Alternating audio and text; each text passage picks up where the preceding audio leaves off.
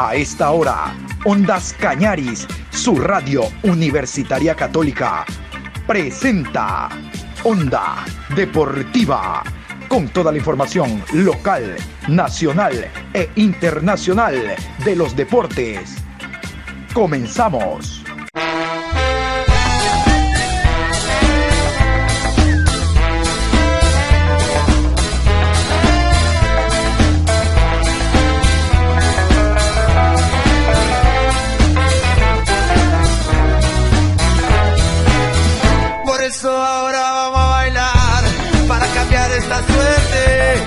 Sabemos gambetear para ausentar la muerte. Vamos a bailar para cambiar esta suerte. Si sabemos gambetear para ausentar la muerte. Hola, ¿qué tal? Buenos días. Aquí estamos en la información deportiva a esta hora de la mañana.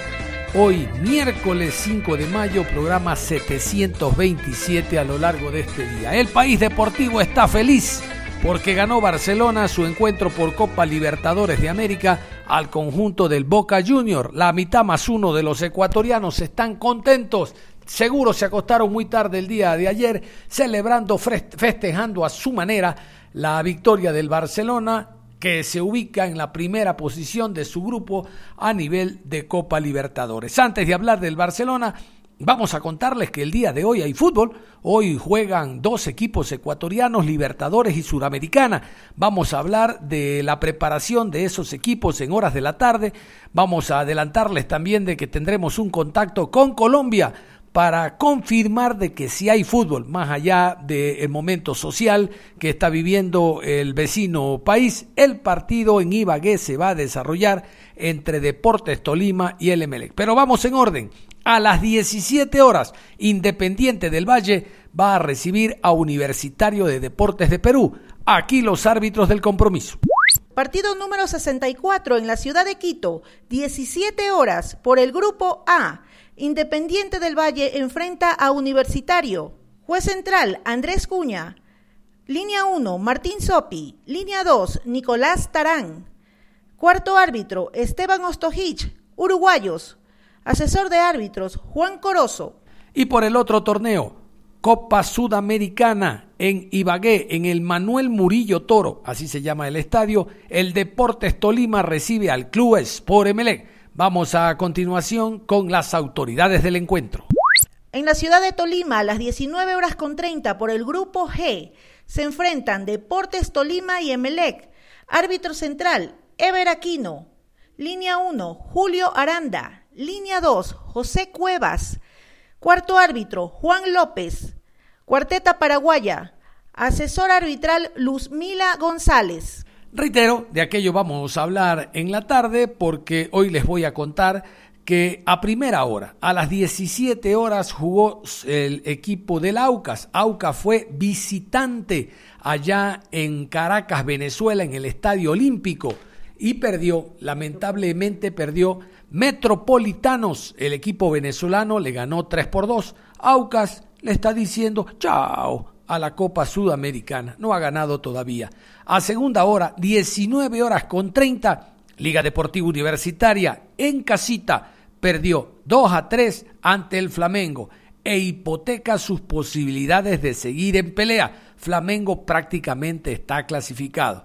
El que ganó, el que ganó fue Barcelona. Barcelona ganó 1 por 0 a Boca Junior en el Estadio Monumental. Hoy tengo fiesta en el Monumental.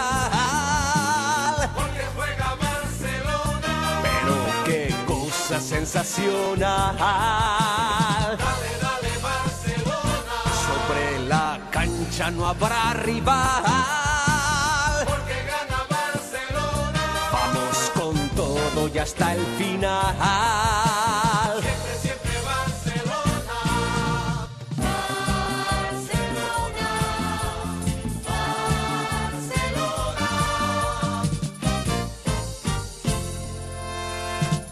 Sido humilde y eres más grande que el sol, llevas el alma llena de nobleza, de tu belleza. Miles de batallas que libraste con honor te han convertido en amo y soberano ecuatoriano. Hoy tengo fiesta en el monumental.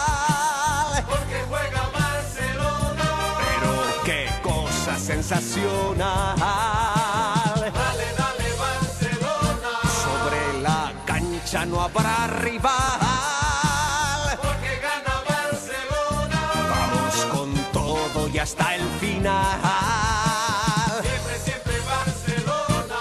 La, la, la, la, la, lo, le, lo, le, lo. Esa es la alegría que tenemos todos los ecuatorianos porque el equipo más popular de este país, el Barcelona Sporting Club, ha derrotado a la historia. Sí, señores, nueve puntos, el puntaje perfecto tiene el Barcelona, tres partidos jugados, tres ganados, tiene nueve goles a favor, tiene cero goles en contra. ¿Qué les parece? Yo decía derrotó la historia porque por primera vez se le gana al cuadro boquense. ¿Qué tal si revisamos los 11? Estos son los 11 de Fabián Bustos que en la noche de ayer jugaron en el Estadio Monumental.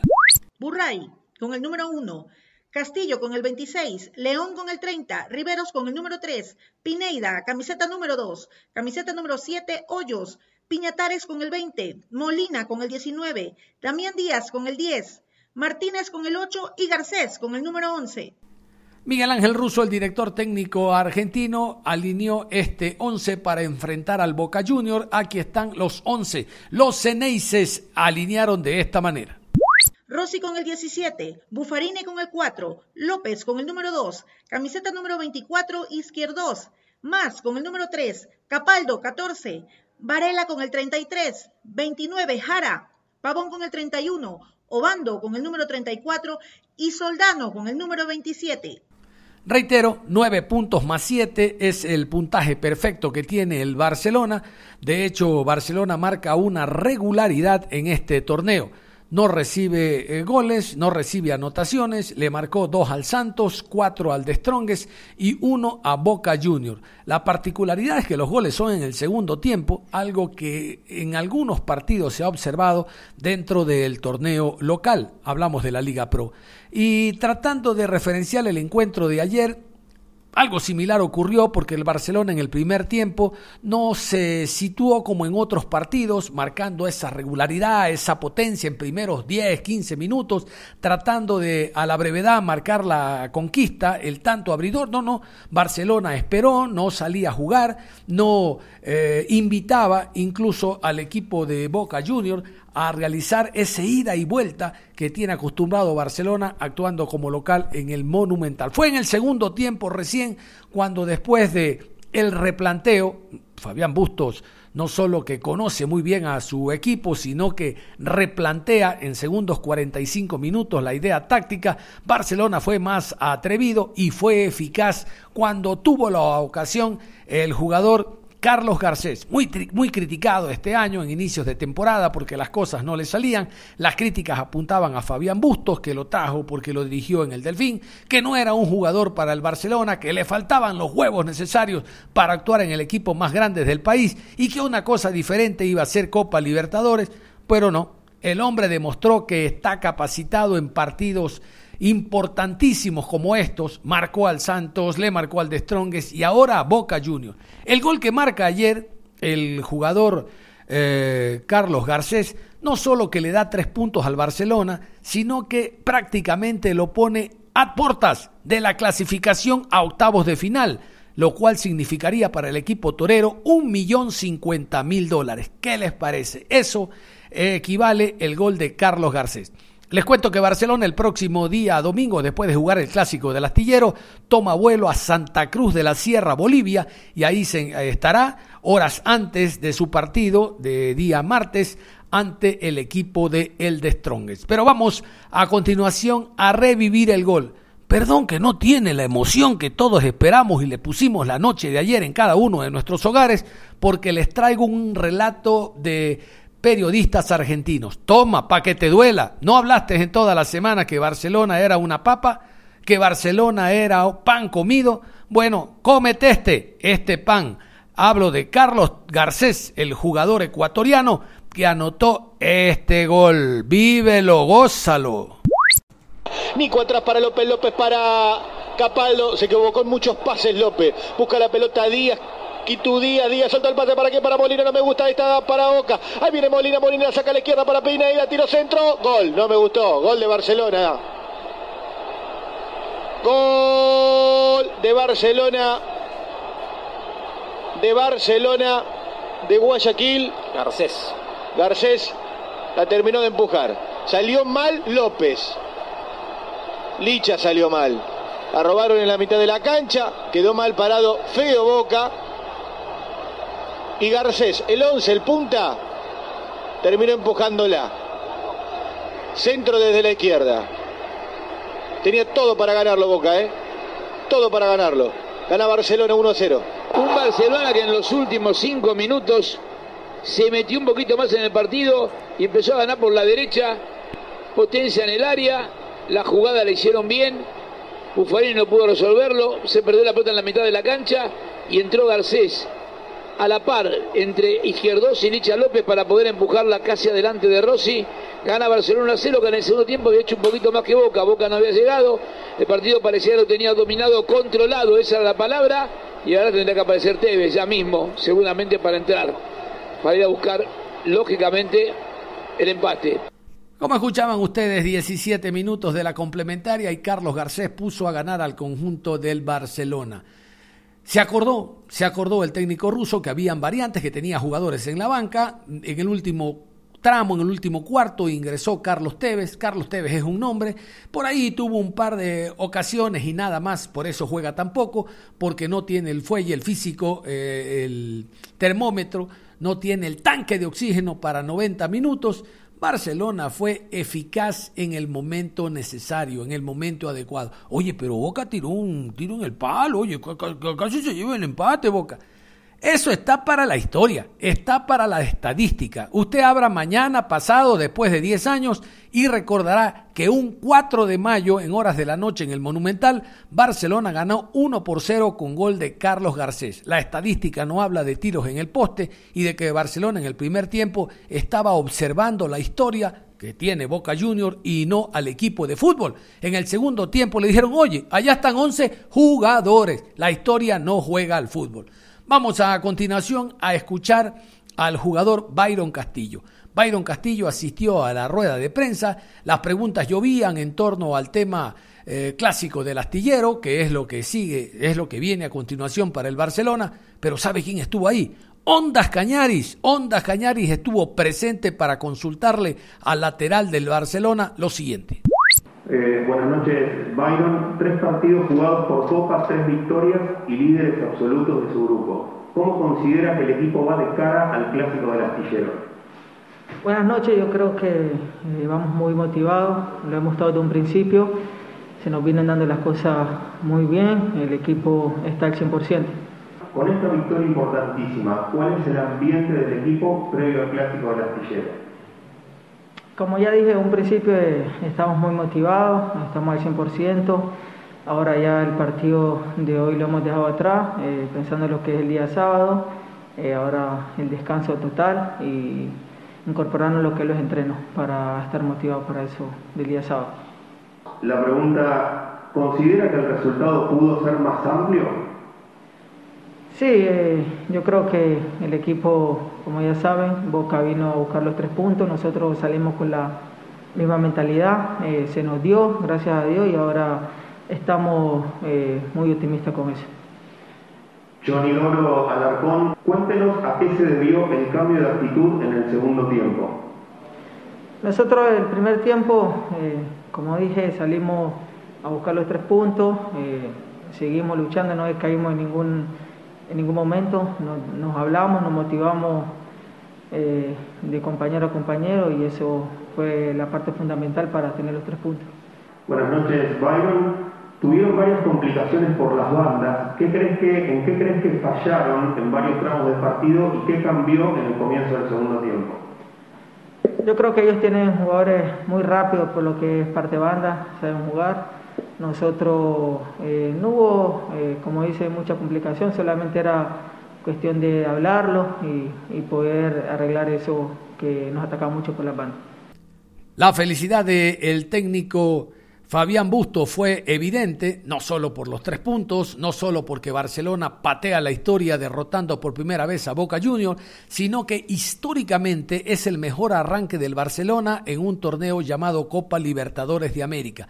9 de 9. Bueno, todavía no se gana nada, pero es un muy buen comienzo para el cuadro torero. Muy buen comienzo porque los jugadores no presentan lesiones, aparentemente, anímicamente el, el, el, tema está eh, al 100% y se espera ratificarlo por parte del Barcelona el próximo día sábado cuando se enfrente al Emelec en una nueva edición del Clásico del Astillero. Hablaba de Carlos Garcés, bueno, a continuación viene el técnico del Barcelona para dar su punto de vista en torno a esta victoria.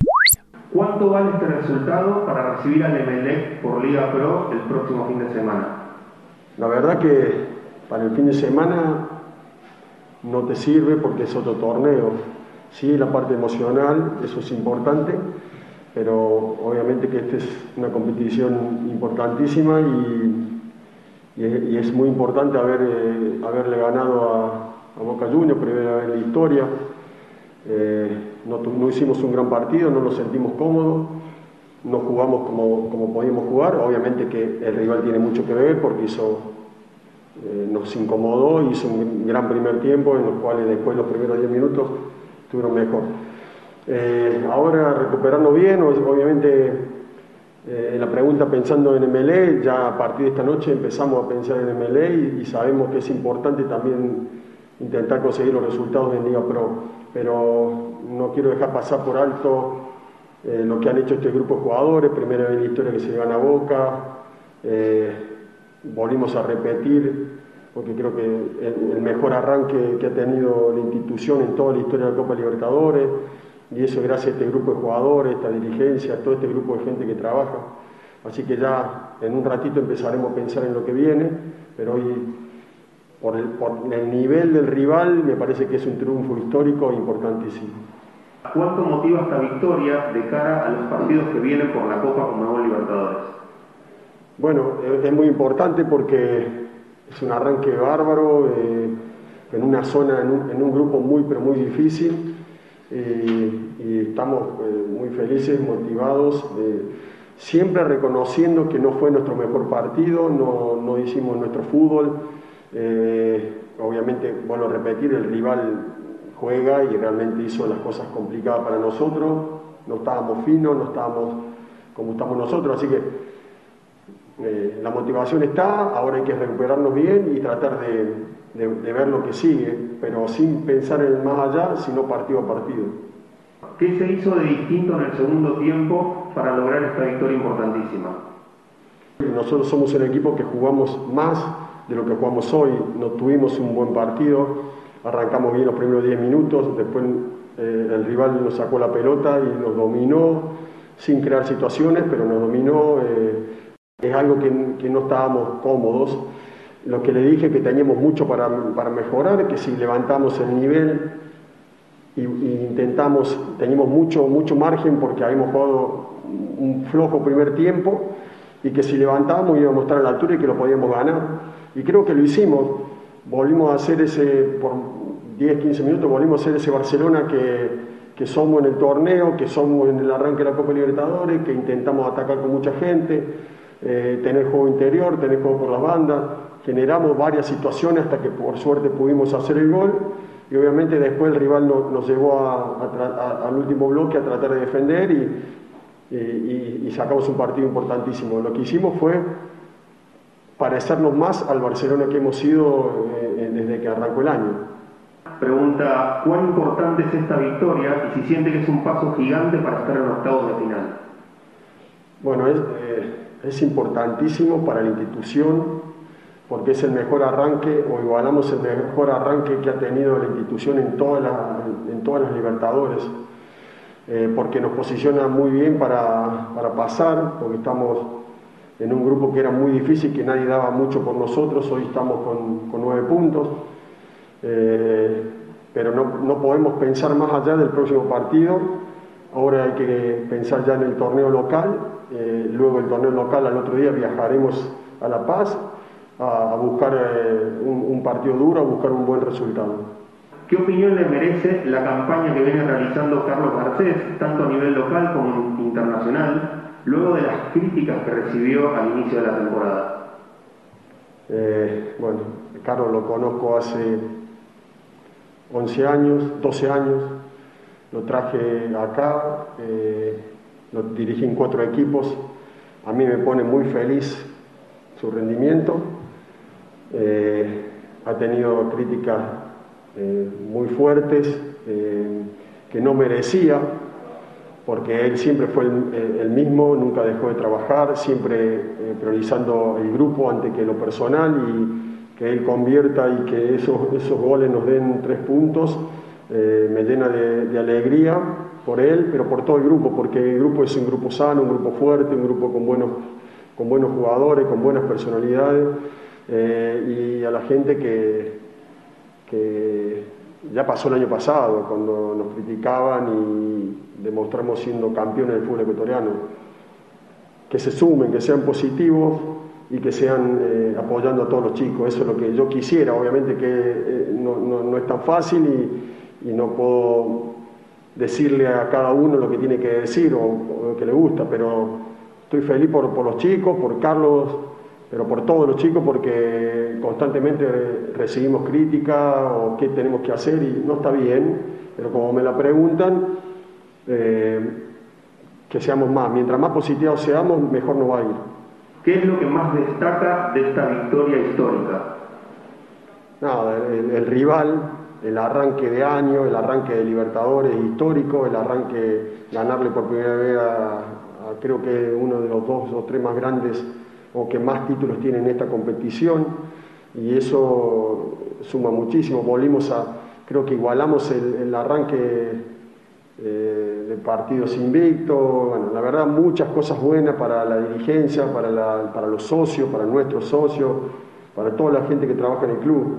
Eh, lo que más rescato es el ambiente que vive Barcelona, cómo se, cómo se trabaja, eh, con mucha gente que es positiva y, y es lo mejor, es lo mejor que nos puede pasar para seguir por este camino. ¿Es acaso el triunfo internacional más importante de su carrera? Bueno, por, por, lo grande que es el rival, creería que sí, pero lo pongo a la par de, de haberle ganado a Santos en Brasil. Son equipos históricos, equipos con muchísima jerarquía individual, colectiva, con grandes entrenadores. Eh, Miguel, Miguel Ángel Russo es de los mejores técnicos del continente, eh, años y años y años consiguiendo objetivos, ganando torneos en distintos países. Así que la verdad que hoy por hoy estos dos triunfos han sido lo mejor que nos ha pasado.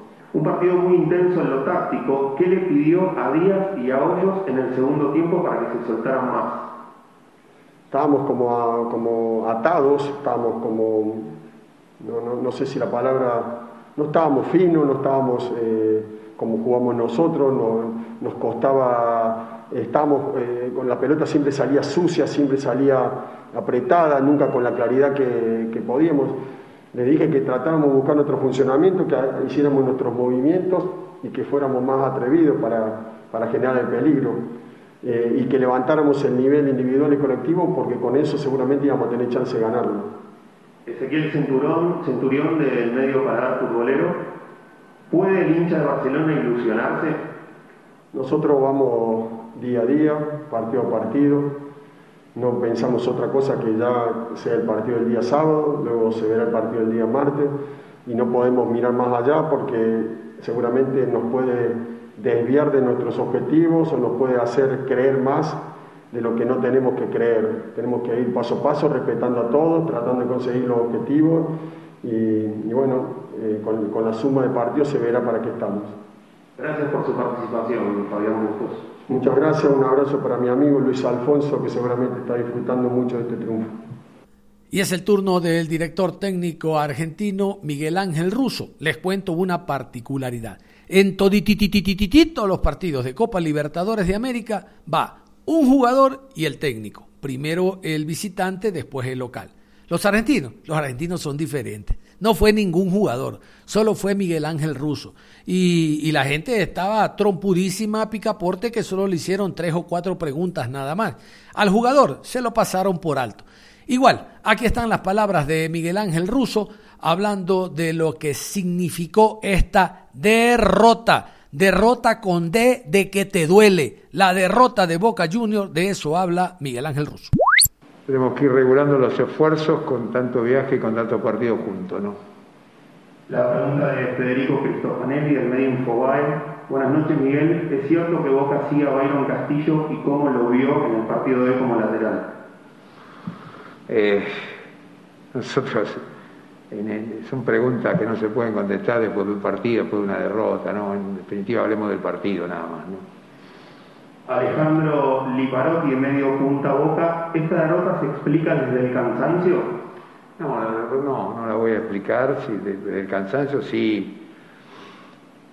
Era el- tuvimos que dejar a algunos jugadores en Buenos Aires, otros recuperándose. eh, no, no, no me gusta poner excusa de cansancio ni nada. Sí, en algún momento con la humedad, con la temperatura sentimos un poco eh, el trajín algunos, eh, otros este, es normal. Pero bueno, seguimos buscando lo mejor, ¿no? ¿Qué le faltó a Boca, sobre todo en el segundo tiempo? Y perdimos la pelota en algún momento, erramos muchos pases, no tuvimos la precisión que tuvimos en el primero y eso te cuesta, ¿no? Espero que termine bien lo de Esteban Andrada, ¿eh? es necesario que vuelva a nuestro país, porque no es justo, en definitiva es alguien que no, no viene de pasión ni nada, sino viene a trabajar y es consecuencia de todo el trajín de Libertador y son situaciones que hoy pasan, ¿no? Eh, nada más, le pasó, bueno, pero no, no es bueno que pudiendo salir de- del país, de Ecuador, no pueda entrar en una Argentina, ¿no? Donde en definitiva buscaremos todo lo mejor y de la mejor forma y de la mejor manera, cumpliendo todos los requisitos sanitarios como corresponde, ¿no?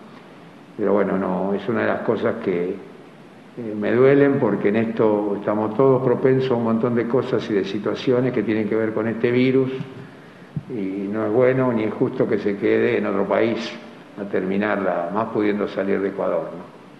Y escucharon ustedes en la parte final, cuando se acabaron las preguntas, Russo hablando de Andrada, que no tiene que estar en este país, que tiene que irse por haber sido da- dado positivo, que él es futbolista. Puede ser ingeniero, médico, taxista o tendero. Tiene que cumplir las normas sanitarias del país donde está.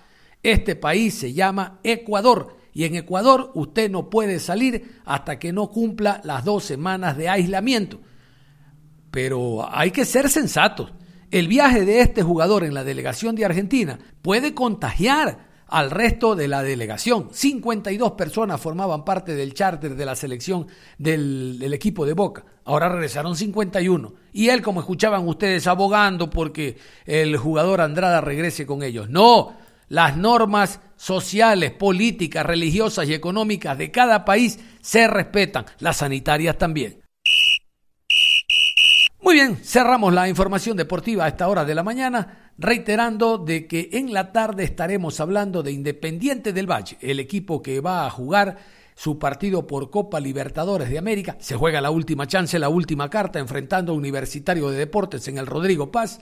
Y luego, en horas de la noche, a las 19 horas con 30, allá en Colombia, Deportes Tolima enfrentará al Club Sport Emelec. Suerte para el Emelec. El Emelec de ganar daría un paso gigante para eh, ser el primero del grupo. De hecho, será el primero del grupo, un paso gigante para clasificar a la siguiente etapa. En Copa Suramericana la cosa es más dura, solo clasifica uno, no como en Copa Libertadores que clasifican dos por grupo. Pero Emelec está apuntando a ganar la etapa. De aquello se lo, lo contaremos en horas de la tarde. Un abrazo, es todo. Continúe en sintonía de Ondas Cañares.